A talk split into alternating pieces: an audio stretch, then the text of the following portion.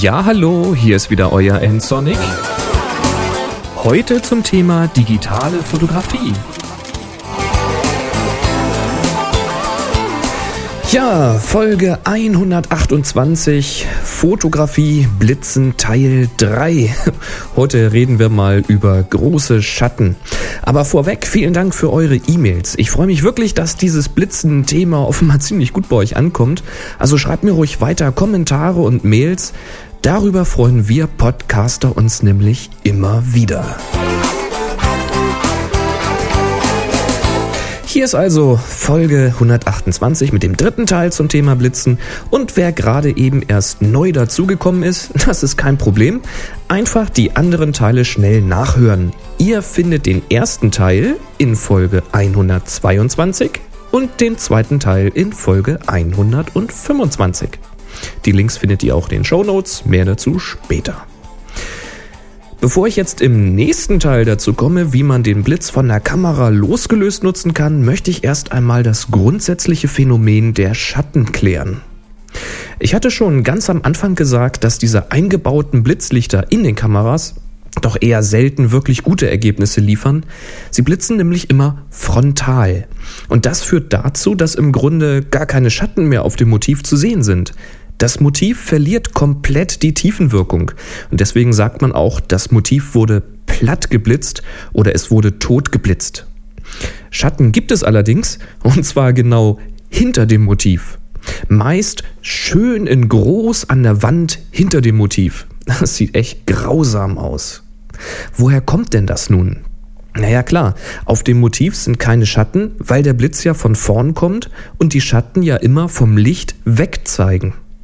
Blitzt man also frontal in ein Gesicht, dann ist eben alles grell ausgeleuchtet, aber die Schatten, die sind dann nicht mehr auf dem Gesicht oder im Gesicht zu finden, sondern eben hinter der Person. Und dieser Schatten, der ist deshalb so groß, weil die eingebauten Blitzlichter ja nur eine ganz, ganz kleine Leuchtfläche haben. Die sind ja winzig. Zieht man jetzt mal gedanklich Linien von den Ecken des Blitzlichtes zum Gesicht, das man anblitzt, dann wird man sehen, dass diese Linien vom Blitz zum Gesicht auseinandergehen. Die Fläche wird also größer, sprich der Schatten hinter dem Motiv wird größer als das Motiv selbst. Und das könnt ihr relativ leicht mal ausprobieren. Nehmt dazu einfach mal eine kleine Taschenlampe und einen beliebigen Gegenstand, wie zum Beispiel ein Buch. Dann stellt ihr das Buch im Abstand von vielleicht einem Meter oder müssen wir ausprobieren, vor eine weiße Wand und dann leuchtet ihr das Buch mal frontal mit dieser Taschenlampe an. Die Lichtquelle ist kleiner als das Buch und somit erreicht ihr einen sehr dramatischen Schatten an der Wand. Kennt man übrigens auch von den Dia-Abenden. Wer hat noch Dia-Abende von euch gemacht? Wenn dann das letzte Bild durch war, dann hatte man ja dieses schöne weiße Licht vom Projektor und dann hat man ja schön mit den Händen Schattenspiele gemacht und daher kennt ihr dieses Phänomen wahrscheinlich. Je kleiner also die Lichtquelle ist im Vergleich zum Motiv und je näher die Lichtquelle am Motiv ist, desto größer werden die Schatten. Außerdem sind die Ränder dieser Schatten schärfer, je kleiner die Lichtquelle ist. Das ist auch wieder recht einfach zu verstehen. Wenn nämlich nur ein winziger Punkt leuchtet, dann gehen nur Lichtstrahlen von diesem kleinen Punkt aus. Und dadurch wird jede Stelle des Motivs im Grunde genommen nur von einem einzigen Lichtstrahl getroffen. Kein Lichtstrahl schafft es, schräg hinter das Motiv zu kommen. Entweder das Licht trifft das Motiv oder den Hintergrund. Drumherum gibt es nichts. Ein schöner, scharfer Schattenwurf. Große Schatten, die auch noch sehr scharf sind. Zwei Dinge, die man eigentlich nur recht selten gebrauchen kann. Um das nun zu lösen, braucht man eigentlich nur genau das Gegenteil von dem, was man mit einem Blitz hat. Man braucht nämlich eine sehr, sehr große Lichtquelle mit einer großen Leuchtfläche und man braucht irgendetwas, was von der Kamera losgelöst ist, damit man eben nicht frontal blitzen muss. Zum Loslösen komme ich dann im nächsten Teil, schätze ich. Aber was hat es mit der großen Fläche auf sich? Ganz einfach. Stellt euch mal vor, ihr hättet wieder das Buch vor der Wand stehen und leuchtet das mit einer Taschenlampe an. Diese Taschenlampe ist nun aber keine Taschenlampe mehr, sondern eine Lampe, die vielleicht so groß ist wie ihr selbst.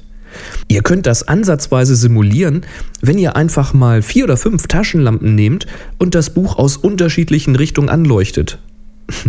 Braucht ihr vielleicht noch jemanden, der euch hilft, die ganzen Taschenlampen zu halten, aber ihr kriegt das schon hin.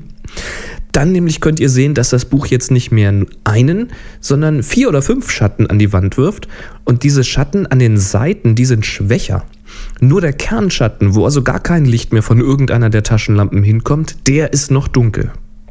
Nun stellt euch mal vor, ihr hättet nicht fünf, sondern unendlich viele Lichtpunkte auf derselben Fläche.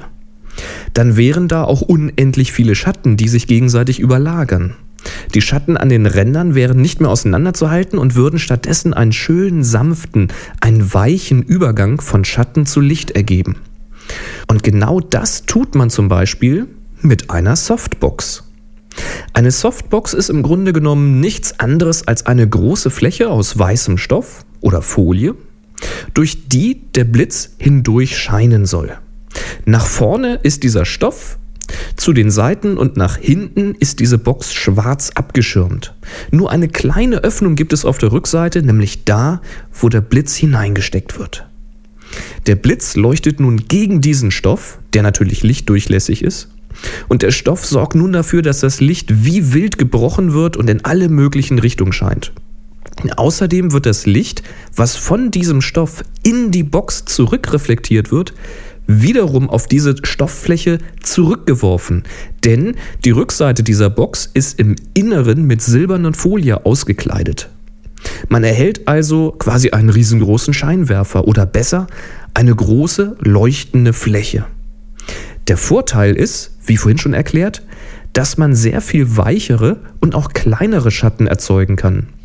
Wenn das Motiv nur klein genug ist im Verhältnis zu dieser Softbox, dann kann es sogar sein, dass man gar keinen Schlagschatten mehr sieht. Der Nachteil ist allerdings auch klar. Das Licht fällt jetzt nicht mehr gezielt auf das Motiv, sondern wird zigfach gebrochen und reflektiert und auf einer sehr, sehr viel größeren Fläche verteilt, bevor es denn endlich mal das Motiv trifft. Und das führt dazu, dass das Licht insgesamt deutlich schwächer wird. Man braucht also eine deutlich höhere Blitzleistung bzw. einen sehr viel kürzeren Abstand zum Motiv. Schaut euch mal ein Fotostudio genauer an. Als ihr das letzte Mal zum Passbildermachen beim Fotografen wart, da war doch bestimmt auch so ein ziemlich großes leuchtendes UFO ziemlich nah vor eurem Kopf, oder? Das könnte eine solche Softbox gewesen sein. Außer einer Softbox gibt es auch noch andere Möglichkeiten, um eine große Leuchtfläche zu bekommen. Man kann zum Beispiel einen weißen Schirm nehmen und dort hindurchblitzen oder einen reflektierenden Schirm, in dem man hineinblitzt und das reflektierte Licht auf das Motiv lenkt. Es gibt Beauty Dishes und noch so einiges mehr. Das Schöne ist, Vieles davon ist gar nicht mal so teuer und das meiste kann man sich sogar selber bauen. Es gibt da ein Buch für alle Bastler unter euch, das nennt sich Low Budget Shooting. Den Link findet ihr in den Show Notes. Und solange man nichts anderes hat, da helfen zwei Tipps vielleicht weiter. Blitzt an eine Zimmerdecke oder an eine Zimmerwand. Das geht natürlich nur dann sinnvoll mit Aufsteckblitzen, die man eben entsprechend drehen kann. Dadurch bekommt ihr dann nämlich eine große Fläche, weil das ja von der Wand zurück reflektiert wird, und ihr blitzt außerdem nicht mehr direkt zum Motiv, sondern indirekt. Damit vermeidet ihr eben auch diese harten Schlagschatten. Oder ihr benutzt mal ein dünnes, weißes Papier, das ihr in kurzem Abstand vor dem Blitz haltet. Das gibt ein schönes weiches Licht, ihr braucht allerdings eine höhere Blitzleistung. Könnt ihr auch mal mit einem Papiertaschentuch ausprobieren, aber Vorsicht, nicht zu nah ran an den Blitz, da werden nämlich ziemlich hohe Temperaturen erzeugt in recht kurzer Zeit.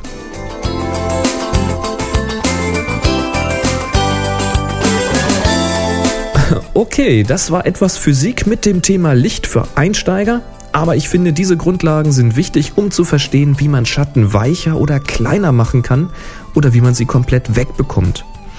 Wichtig ist es nämlich, dass man das Prinzip versteht, dann fallen einem nämlich womöglich ganz, ganz neue Lösungen ein. Wenn man nur stur lernt, was dieses oder jenes Hilfsmittel für einen Effekt gibt, ohne den Hintergrund zu kennen, dann wird man auch immer nach den bekannten Hilfsmitteln suchen und so unter Umständen viel zu viel Geld bezahlen oder eben auch mal ja, hilflos dastehen. Aber nicht mit uns, richtig? Also schnappt euch mal den Blitz, etwas Papier, Tücher, Laken, Silberfolie etc.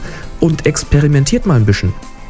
Wenn ihr Bilder von euren Experimenten habt, bei Flickr, auf eurer Homepage oder sonst wo, dann schreibt doch mal einen Kommentar mit den Links zu euren Bildern.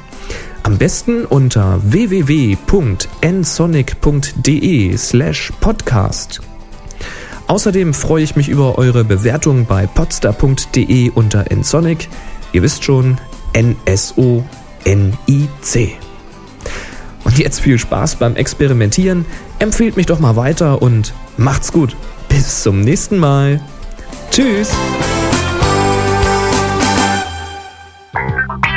Sie hörten eine weitere Produktion von nsonic www.nsonic.de